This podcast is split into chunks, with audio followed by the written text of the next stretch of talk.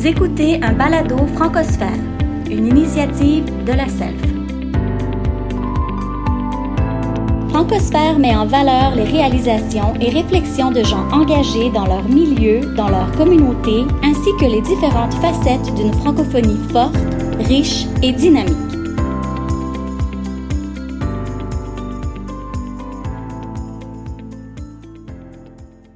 Salut tout le monde! Je m'appelle Sarah Anne Lalonde et je suis originaire de l'Est ontarien.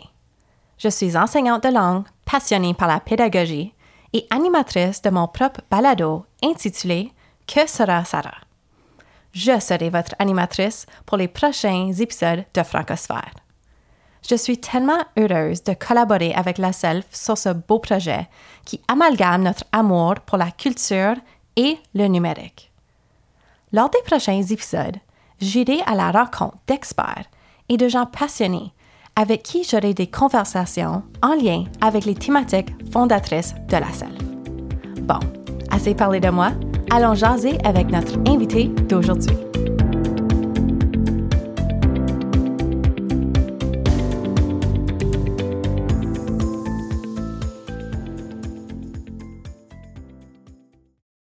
Aujourd'hui, on jase avec Sue Duguay, présidente de la Fédération Jeunesse canadienne-française depuis 2018. Je suis tellement chanceuse d'avoir Sue à l'autre bout du micro aujourd'hui parce qu'on se rassemble pour parler des organismes jeunesse. Salut Sue, ça va bien? Salut, oui, ça va toi? oui. Laisse-moi te dire que moi, je te connais personnellement et professionnellement depuis quelques années. On a collaboré ensemble avec la FJCF um, à Halifax pendant un forum et ton parcours, être capable de te connaître, ça m'a comme beaucoup impressionné. Um, tu as vraiment un parcours remarquable et je suis tellement choyée um, de te jaser aujourd'hui. Mais pour ceux et celles qui ne te connaissent pas, pourrais-tu décrire un peu les grandes lignes de ton parcours, puis surtout en quelques points mentionner les organismes jeunesse qui t'ont affecté pendant ton cheminement. Oui, ben je pense un point important de mon parcours, c'est d'avoir rencontré euh, Sarah Ça fait, euh, mais c'est pas là que ça a commencé, par exemple. Non, j'ai commencé à m'impliquer euh, en 2013. J'étais en huitième année. Puis, il y avait ce qu'on appelle un représentant FGFNB dans chacune des écoles secondaires francophones au Nouveau-Brunswick. Puis, le représentant de mon école euh, faisait partie de la même troupe de théâtre que moi. Hmm. Et puis, euh, j'ai un peu été, comment je dirais, euh, poussée, mais poussée de façon volontaire dans le réseau. Alors, j'ai vraiment eu la chance à partir de là de découvrir comment ça fonctionnait, puis, puis c'était quoi le but de ces organismes-là. Ça fait ça, je dirais, c'était comme l'initiation à tout ça. je pense que un aspect hyper important dans, dans tout mon parcours, c'est que euh, j'ai eu l'opportunité d'aller euh, à une école, le Carrefour Beau Soleil, où j'avais des enseignants, enseignants qui étaient hyper compréhensifs, puis euh, qui me donnaient beaucoup de flexibilité. Mais c'est ça, la, la, FGFNB, la Fédération des jeunes francophones du Nouveau-Brunswick, à partir de ça, j'ai été élue au sein du conseil de direction, ce qui est l'équivalent d'un conseil d'administration. Euh, mais il y a plein d'aspects il y a plein d'aspects légaux auprès d'un organisme comme ça là. Ça fait bref. Euh, j'ai été élue auprès de ce conseil de direction là à titre de représentant. Après, j'ai été euh, après deux ans, je pense. Je me suis présentée à la vice-présidence, j'ai été élue, puis je me suis rendue à la présidence de cet organisme-là également. Puis à partir de ça, quand tu es, à la tête d'un organisme comme ça, tu fais beaucoup de représentations. Ça fait j'ai eu la chance de siéger aussi euh, à la Société de l'Acadie du Nouveau-Brunswick. J'ai travaillé avec la Société nationale de l'Acadie. Puis en représentant la FGFNB naturellement, euh, je me suis retrouvée à la Fédération de la jeunesse canadienne-française, euh, à partir de quoi j'ai commencé à travailler avec la Self également. J'ai eu la chance de collaborer avec la Self. Euh, j'ai eu la chance de ben, je, siège à la Fédération des communautés francophones et acadiennes. Euh, alors, c'est ça, j'ai toujours été près du milieu de l'éducation. Euh, mm-hmm. Au niveau national, c'était la SELF. Au niveau provincial, c'était l'Association des enseignants enseignantes francophones du Nouveau-Brunswick. Euh, puis ça, ça a été un sincère plaisir de, de travailler avec eux. Vous savez, je me verrai jamais enseignante, euh, mais j'ai une passion pour le domaine de l'éducation en un sens parce que ça, ça m'en a tellement apporté justement. Puis j'ai eu tellement d'opportunités grâce à ce milieu-là que, ouais. Tu en as déjà mentionné, mais parlons vraiment d'organismes jeunesse on sait que les, les, jeunes et les moins jeunes de chaque province, on, on connaît sans doute les organismes jeunesse provinciales. Puis pour nous, moi je pense à la FESFO, toi tu penses um, peut-être à la FGF-NB et plusieurs autres. Mais um, ce qui est vraiment cool, c'est que la Fédération jeunesse canadienne française, um, dont tu es la présidente, est vraiment présente au niveau pan-canadien. Et tout comme il est indiqué dans votre vision, parce que j'ai été voir, um, vous expliquez que pour vous, vous cherchez à trouver la force dans la vitalité de votre réseau. Puis ça, ça, ça vient me chercher. Je suis une mm. enseignante qui vit pour ces connexions-là autant avec des profs, euh, des enseignants qu'avec des, des gens impliqués dans leur communauté. Et puis ça, c'est comment on, on se connaît justement. Puis vous, vous collaborez aussi non seulement avec des enseignants, avec des élèves, mais avec d'autres organismes jeunesse aussi. Donc, d'après toi, d'après tes expériences en tant qu'élève, euh, en tant que conseillère et maintenant en tant que présidente, quel rôle est-ce que ces organismes jeunesse, autant au niveau provincial que pan-canadien, jouent-ils au sein des écoles francophones à travers le Canada? Ça, c'est une grosse question parce que... exact. Euh, parce que pour moi, c'est... Je pas dire que c'est évident, mais en fait, pour moi, la francophonie que, que je vis, que je connais, à laquelle je m'identifie, n'existe pas ou aurait pas su exister sans hmm. justement tous ces organismes-là. Puis, tu sais, à la FJCF, on parle justement que qu'on existe de par la vitalité de notre réseau, justement. Euh, étant une fédération, nos membres, ce sont les organismes jeunesse euh, mm. francophone pour presque toutes les provinces et territoires. Alors, c'est comme c'est un peu comme une construction quand ou, comme une maison là. Ça fait notre fondation, c'est justement les organismes euh, un peu partout au pays. Je peux pas mettre en mots ou du moins je pourrais jamais faire honneur à l'importance que les organismes jeunesse ont euh, au cœur ou du moins qu'ils ont eu au cœur de mon développement puis j'ai la chance de témoigner l'impact que ça a aussi comme auprès de d'autres personnes parce que c'est pas juste mon expérience à moi. Mm-hmm. Le but justement de nos organismes, c'est de normaliser le fait français.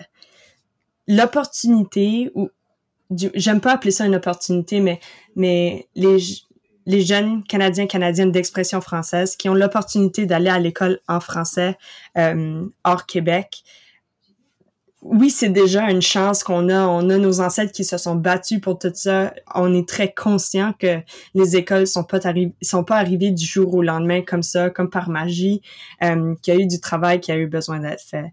Mais chez nous, au cœur des organismes, euh, l'idée de normaliser le fait français, ça veut dire de pouvoir se permettre de vivre une vie en français. Alors, on offre des opportunités de vie en français. C'est vraiment ça notre objectif, de par le biais de nos activités. Euh, mm-hmm. on, en fait beaucoup plus, mais euh, moi, j'aime toujours donner l'exemple Si vous avez jamais eu la chance de participer au jeu de la francophonie canadienne ou un événement du genre, euh, je vous le recommande très fortement, ou du moins de, voir à des vidéos qui ont été faites pour y faire suivi ou peu importe, parce que cela, c'est incroyable. Pendant les Jeux, euh, justement, les Jeux de la francophonie canadienne qui avaient eu lieu à Moncton Dieppe, euh, c'était mes premiers. Puis j'ai eu la chance de pouvoir rencontrer plein de gens. Puis, euh, tu sais, des fois, là, ça, ça semble hyper banal, mais, mais tu t'assis là, tu manges, tu, tu prends le déjeuner avec d'autres jeunes qui eux-mêmes ont pas la chance de se réveiller le matin puis de manger leur déjeuner en français ou de se rendre à l'école euh, puis puis tu sais comme de parler en français hors de l'école. C'est ça que je veux dire comme la route mhm. vers l'école se fait pas en français puis du moment qu'on sort des murs de l'école, on n'a pas non plus la chance de vivre en français. Puis ça c'est extrêmement difficile de s'identifier comme francophone quand justement on n'est pas capable de voir autre chose que de l'éducation en français.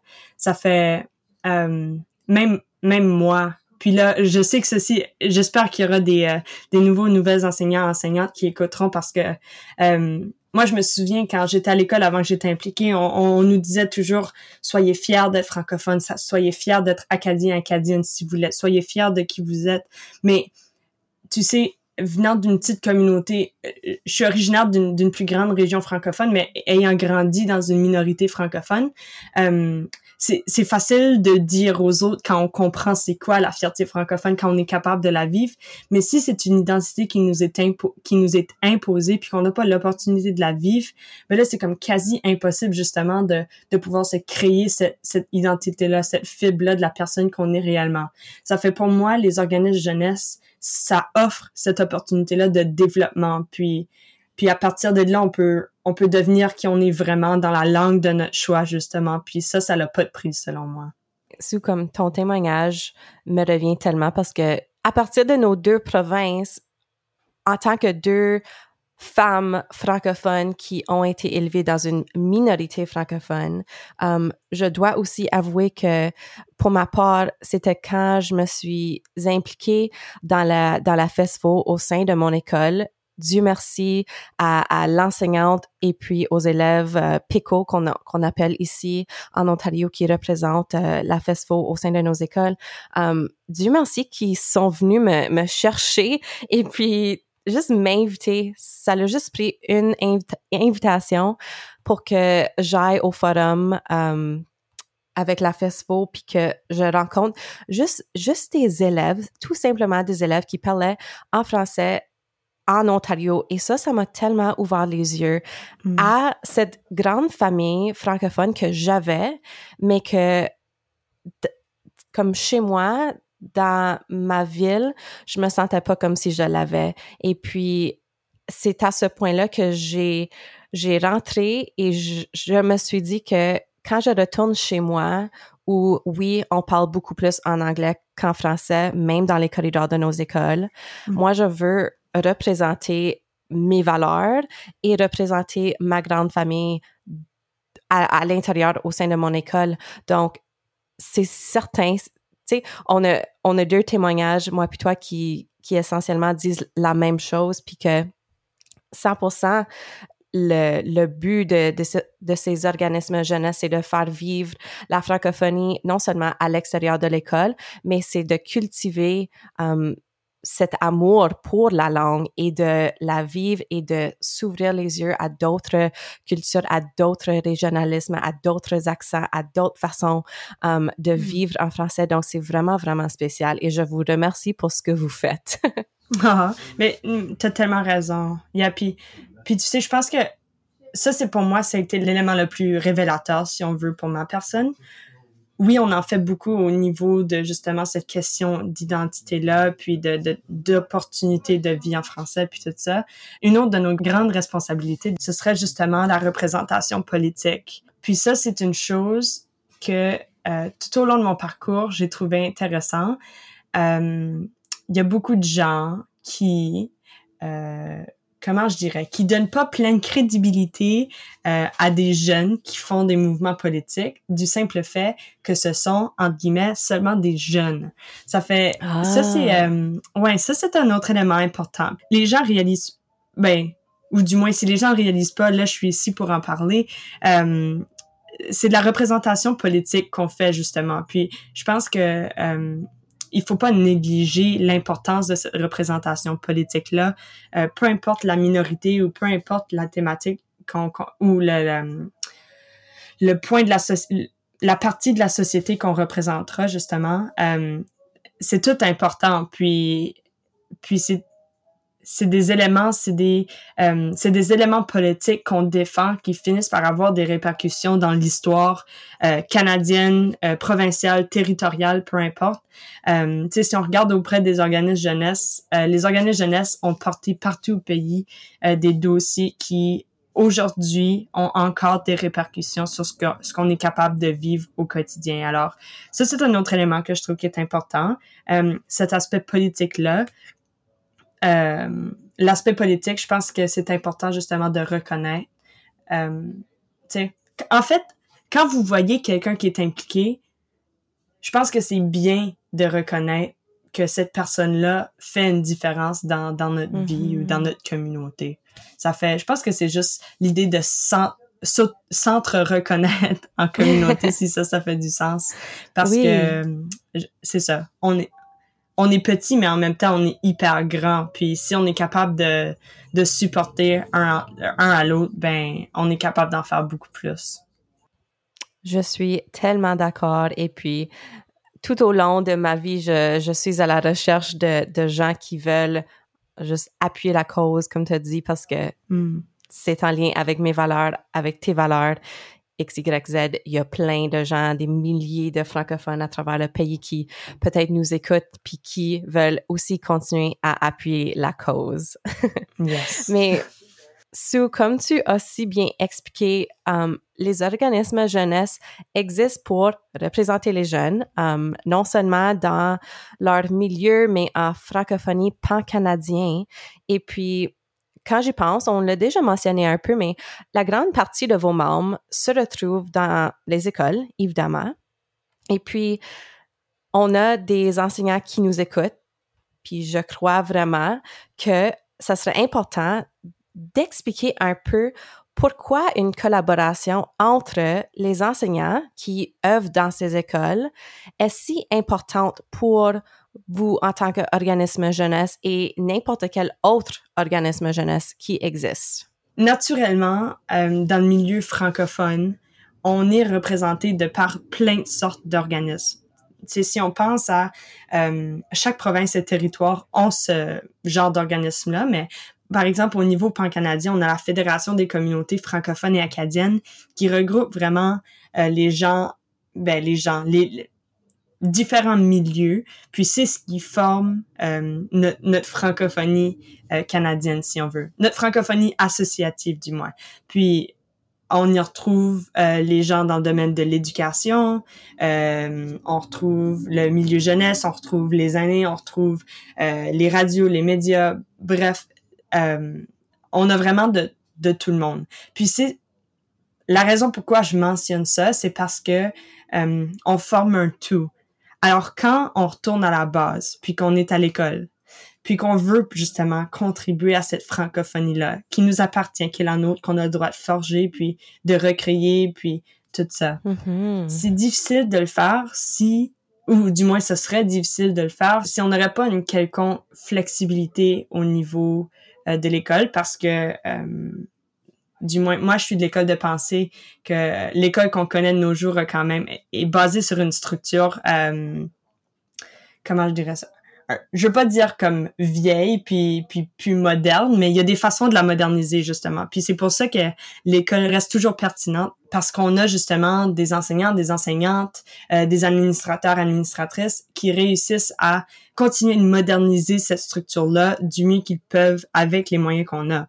Alors, en ce sens-là, quand on a une école qui est ouverte à tous ces apprentissages-là qu'on peut faire hors des murs de l'école, euh, mais là, ça, ça rend l'expérience, genre, à, à, un autre niveau, là. C'est incomparable. Puis, je suis pas l'exemple parfait, mais je suis, je suis personnellement un exemple de ce que c'est d'avoir euh, une collaboration entre les enseignants, enseignantes et le milieu associatif parce que j'ai justement eu l'opportunité, j'ai eu le luxe en fait d'avoir cette flexibilité là.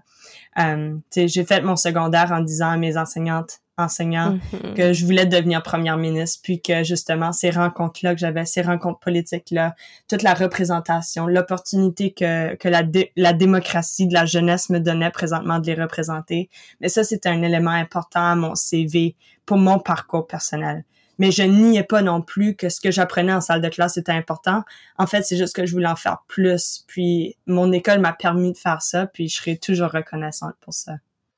Wow, c'est tellement beau. Puis j'espère être cette enseignante-là qui pousse mes jeunes, puis qui accueille accueille ses, ses désirs et ses rêves de mes jeunes dans ma salle de classe. Um, si on avait 15, 20 élèves comme toi, Sue, dans une classe, ça serait vraiment le fun. On pourrait honnêtement changer le monde. So, si jamais un jour tu décides de changer d'idée puis que tu veux venir enseigner, on peut juste construire notre propre école. Absolument. On va changer le monde. Yes. Euh, repenser euh, le monde de l'éducation. Ah. une école à la fois. Comme j'ai mentionné, on a des enseignants de partout à travers le Canada qui nous écoutent en ce moment. Donc, je ne pourrais pas vraiment penser à un meilleur moment pour cette prochaine question. Donc, d'après toi, Soudiguet, quelles actions concrètes est-ce que ces enseignants franco-canadiens peuvent faire afin d'appuyer les organismes jeunesse, afin de rayonner, puis afin d'atteindre leur plein potentiel comme le veut votre fédération? Pour moi, c'est une réponse facile, puis c'est de valoriser la participation. Il y a des événements qui arrivent à tous les, les temps de mois, par exemple. Ça fait la programmation varie d'un organisme à l'autre. Alors, moi, je vous recommande d'aller voir c'est quoi justement ces, euh, ces événements-là qui ont lieu. Puis s'informer. Exactement. S'informer. Mhm. Exactement. De s'informer, de voir à quoi ressemble la programmation de l'organisme jeunesse de votre province ou de votre territoire. Puis à partir de là, c'est justement euh, d'encourager la participation, de, de, comment je dirais, de présenter c'est quoi, parce que je suis consciente aussi que c'est pas tous les élèves qui ont l'opportunité d'en entendre parler. Alors, si les enseignants enseignantes peuvent eux aussi être une opportunité de plus de, de faire valoir ces activités-là qui ont lieu, ben ça donne euh, ça donne plus de chances aux jeunes euh, d'expression française d'en entendre parler puis de pouvoir participer. Mm-hmm. Donc, est-ce que est-ce que tu penses que ça se fait comme aux annonces du matin? Est-ce qu'il faut comme commencer un club? Est-ce que c'est juste fait, tu sais, à l'intérieur d'une salle de classe, juste avec tes élèves? Comme, comment est-ce que dans ton école, quand tu étais élève, c'était quoi la, la, façon de faire ou qu'est-ce qui, qui peut-être, peut-être c'était pas même une ou un enseignant, mais comment est-ce que ces gens-là ont été te chercher? Comment est-ce que eux ils ont encouragé ta participation pour ensuite encourager la participation de cinq autres élèves, dix autres élèves? Les organismes jeunesse d'expression française de partout au pays sont euh, à la base par et pour les jeunes. Alors là, euh, moi, ma plus grande crainte, puis je l'ai déjà vu dans certaines écoles, puis ça venait tellement de, de, de bonnes intentions, là, euh, mais ma plus grande crainte, c'est que les enseignants enseignantes pensent que c'est leur job à eux de recruter ces jeunes-là, puis que c'est leur fédération, puis que c'est à eux justement. Puis alors, d'où pourquoi, moi, je recommande en fait d'avoir...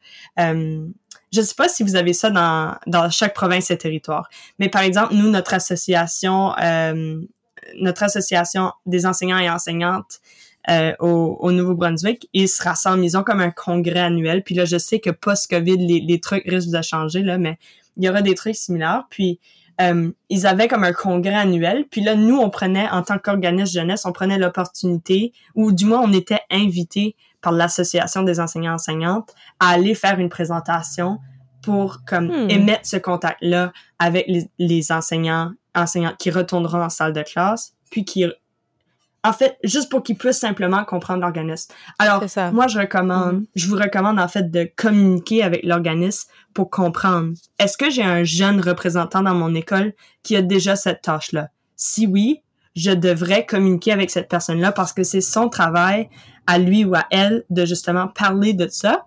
Suite à quoi, moi, je peux simplement, peut simplement lui offrir des opportunités de parler devant la classe, par exemple, de faire une présentation de l'organisme, de faire une présentation de l'activité qui s'en vient.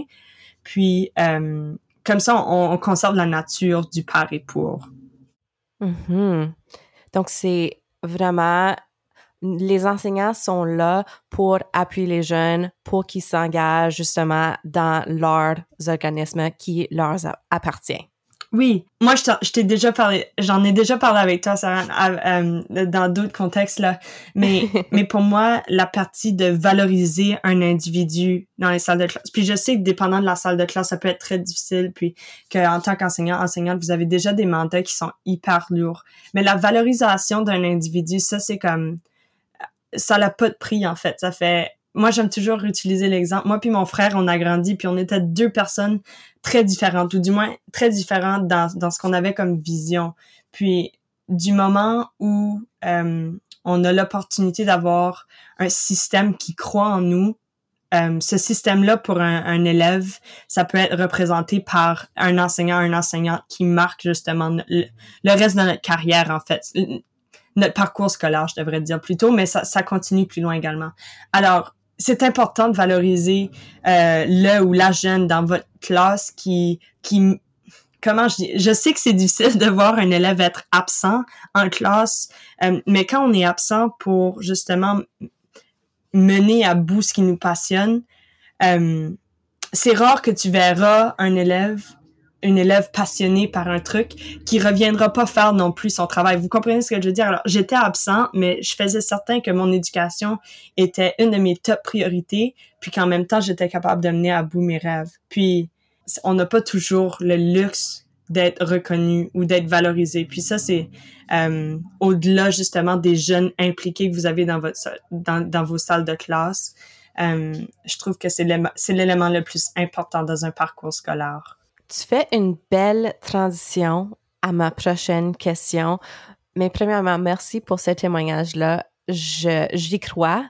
Et puis, le fait qu'on en parle ici sur la balado, je pense que c'est hyper important et j'adore que ça, ça va se faire répandre partout au pays. Donc, encore une fois, merci. Au sein d'une école, les élèves qui s'impliquent dans des organismes jeunesse seront surtout plus aptes à devenir des leaders et des modèles francophones engagés dans leurs écoles. Puis on voit qu'il y a eu une belle corrélation de ça. J'imagine que tu as rencontré des centaines de leaders à travers um, votre province et le pays, justement. Mais comment est-ce que juste cette participation de ces jeunes aux activités, aux événements jeunesse, comment est-ce que ça vient transformer le parcours du jeune à l'extérieur de leur vie scolaire? On parle à la maison ou même dans leur communauté. Comme j'ai mentionné plus tôt, euh, nos, organismes offrent des opportunités de de se définir en tant que personne, puis de pouvoir se définir en tant que personne francophone euh, au Canada, c'est extrêmement important. Alors, naturellement, si à partir de nos activités, euh, les participants participantes peuvent être fiers de qui ils sont ou du moins peuvent être qui ils sont vraiment. Euh, mais là, le, le, monde appartient à cette personne-là qui est capable de justement euh, de se sentir. Je j'aime pas le mot confortable. C'est peut-être pas de se sentir confortable, mais de d'être soi-même réellement. Euh, moi, moi, je je crois, j'ose croire et je le vois également que euh, l'avenir fait beaucoup moins peur quand on est capable d'être soi-même. Alors, naturellement, ça a des répercussions sur le parcours extérieur. Euh, on peut on peut penser naturellement à, tout ce qui est politique parce que, si on est capable de s'identifier, euh, ça veut dire qu'on est capable de représenter, de bien se comprendre, de comprendre nos environs également. Alors, politiquement parlant, euh, j'ai souvent vu des gens qui ont eu comme un une illumination en ce sens-là, alors du côté plus politique. Mais au-delà de ça aussi, euh, on peut penser à quelqu'un qui euh, qui tente à avoir le, le droit ou l'opportunité de travailler en français. Ça, ça a des répercussions. Peu importe dans quel domaine tu travailles. Si euh, si tu t'en vas travailler euh, dans, dans un métier, par exemple, peut-être est-ce que tu seras plus penché à trouver une opportunité ou une compagnie qui euh, qui est gérée justement euh, dans les deux langues officielles ou en français, qui t'offre l'opportunité d'aller sur le chantier puis de parler dans la langue de ton choix. Puis peut-être est-ce qu'il y a des gens qui diront que c'est un peu étiré ce que je dis, mais au contraire, euh, comme je pense que dans chacun chacune de nos vies, on peut on peut retourner à l'arrière puis voir qu'il y a des éléments qui ou des événements qui nous ont mm-hmm. marqués puis qui nous ont changés. Mm-hmm mais en ce sens-là, si on participe au cadre d'organismes qui nous permettent de devenir qui on est, puis qui nous permettent de pouvoir s'identifier comme francophone, bilingue, d'expression française, peu importe comment on veut s'identifier, mais là, on est capable de justement de s'afficher, de s'affirmer, puis de prendre des, des, décisions qui autrement auraient probablement été différentes.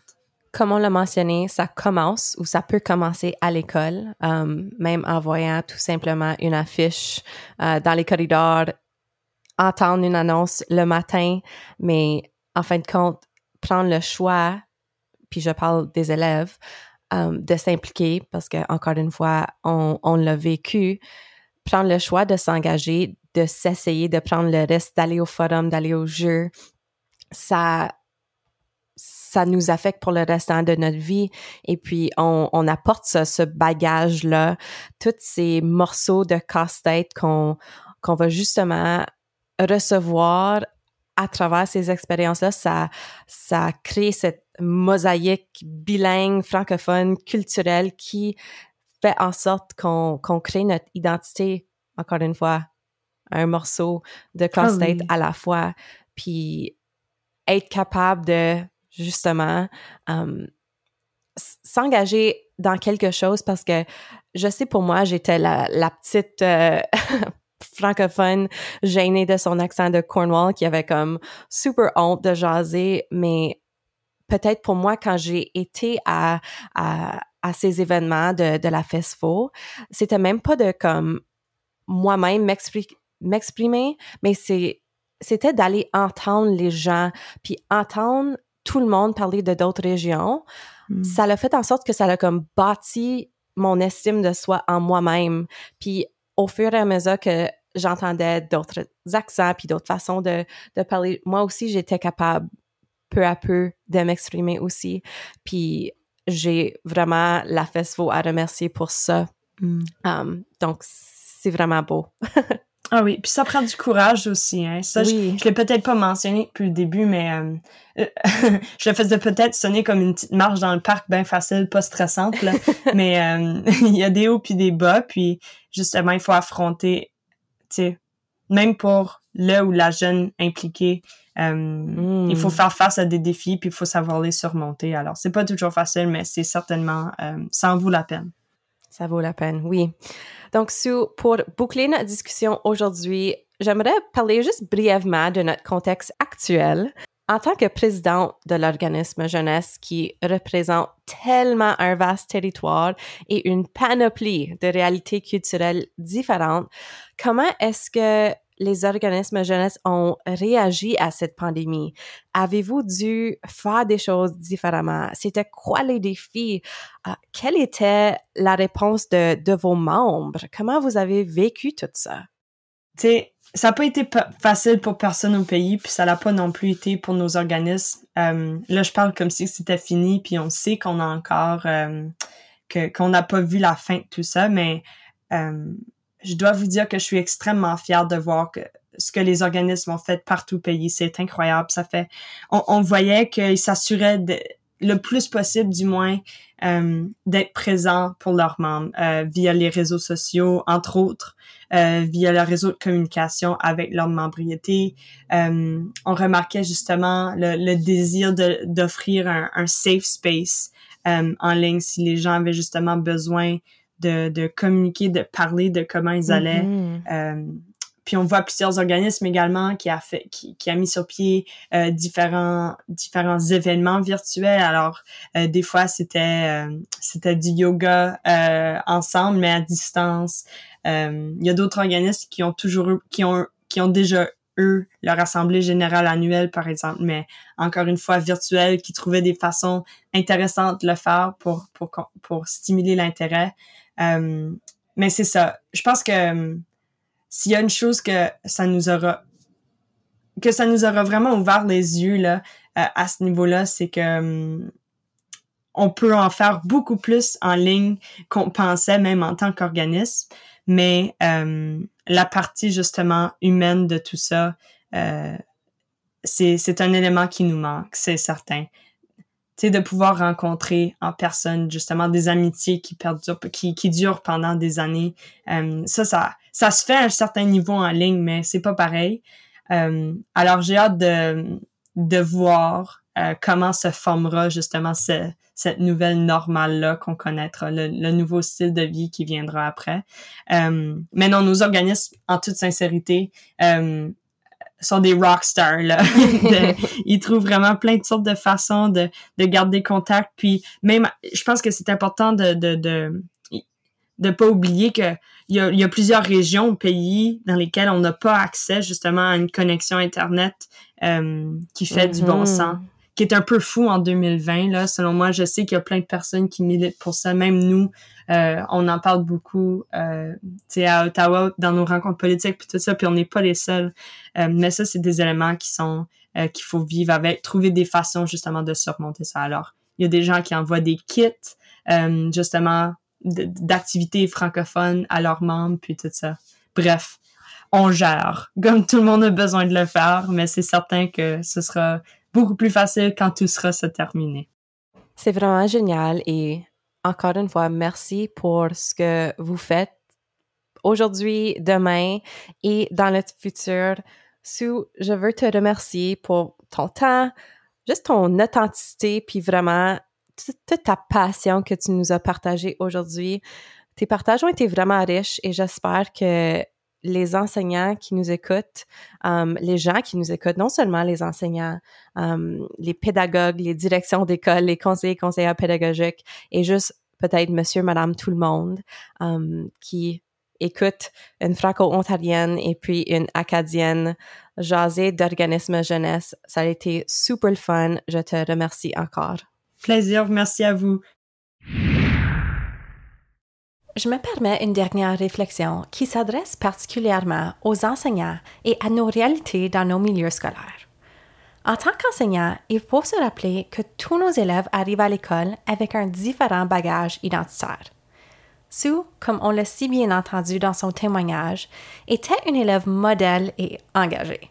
On les connaît certainement déjà bien dans nos écoles, ces élèves-là. Sue n'avait pas peur de s'impliquer et d'inviter les autres à faire pareillement et tout en gardant cette philosophie de parler pour les jeunes, je crois que notre rôle comme adulte contact est vraiment de donner une plateforme pour nos leaders culturels dans nos écoles pour que le message vienne d'eux et non de l'adulte. Je crois que ça se résume en trois étapes. Premièrement, l'adulte contact doit apprendre à connaître sa communauté scolaire, donc qui sont les élèves déjà impliqués et sensibles à la cause. Deuxièmement, c'est de donner des occasions de promotion et de sensibilisation. Et troisièmement, c'est de guider ces leaders et ou ce comité au sein de votre école. Donc, chers jeunes enseignants, la question que je vous pose est la suivante. Comment vos jeunes leaders recrutent-ils leurs amis en quête de leur identité culturelle? Nous, à la SELF, on aimerait savoir ce que vous en pensez. Partagez vos perspectives, vos suggestions et vos commentaires sur nos réseaux. Commençons la conversation.